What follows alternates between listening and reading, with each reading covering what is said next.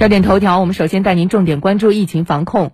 中国疾控中心病毒所所长许文波近日介绍，我国现阶段流行的新冠病毒以奥密克戎变异株 BA. 点五的亚分支 BA. 点五点二和 BF. 点七为主。那么这两个变异株从临床医学的角度来说，到底有什么不同呢？这两天相信很多人从网上也看到了，有有很多网友在说，什么广东的毒株是 BF. 点七，而北京呢是 B 啊，广东是 BA. 点五，北京是 BF. 点七，说这两个毒株之间啊差异比较大。那到底是不是这样呢？针对这个问题，国务院联防联控机制组织有关专家也进行了回应。我们来听听重症医学专家、东南大学副校长邱海波的介绍。南北方，我们还是以奥密克戎为主，有 BA 五点二，还有 BF 七等等，它仍然是一个传染性强、毒力弱的这样一个毒病毒变异株。它的临床特征呢，无论是南方北方，整体的情况是以普无症状。和轻型为主，包括普通型的临床症状，其实都以都是以急性上呼吸道感染，就是低烧、鼻塞、流鼻涕、打喷嚏、喉咙疼，对吧？还有呢，有的呢就是肌肉有点酸痛或者乏力，大概总体是这样的一些症状。会不会就是说在不同的城市，比如说北方可能更冷一点，会不会症状更重？我们说，其实更多的取决于什么呢？取决于个体的反应。啊，有人感染了以后呢，可能会更表现为喉咙疼比较突出，这个肌肉酸痛比较突出。有人呢，可能就是个低烧、流鼻涕。其实我们的整个的规律就是，可能感染早期可能会有一到两天的发烧、低烧，然后之后就会以呼吸道上呼吸道症状为主，而且呢，这样三到五天基本就缓解了。专家认为，无论是奥密克戎的哪个变异分支，从临床治疗方法来看，都需要积极的去对症治疗，缓解症状。这个变异分支可能这几个症状突出一点，那个分支呢，可能那几个症状突出一点。但是不管怎么样，都是一个急性的上呼吸道感染为主。所以呢，从处理上来讲，我们还是觉得就是一个对症治疗。发烧，我们积极的用退烧药，可以用点退烧药。对于这个有咳嗽。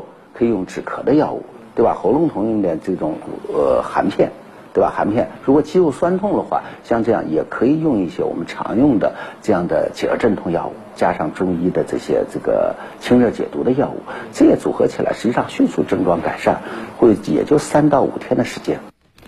针对居家治疗期间到底如何科学合理用药，北京中医医院院长刘清泉也向大家普及了服用中药的一些常识，我们来了解一下。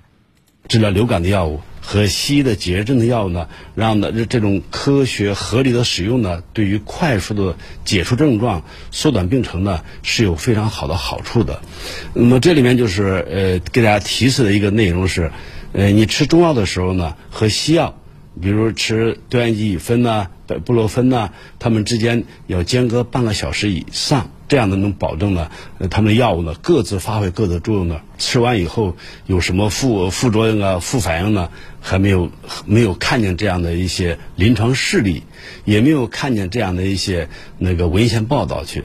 比如说中药里面呢，比如说有麻黄，那他认为麻黄碱可能对于高血压呢、呃心脏病呢有什么影响？还有你比如说呃有杏仁啦，杏仁里面有一些氢氰酸，有一些什么反？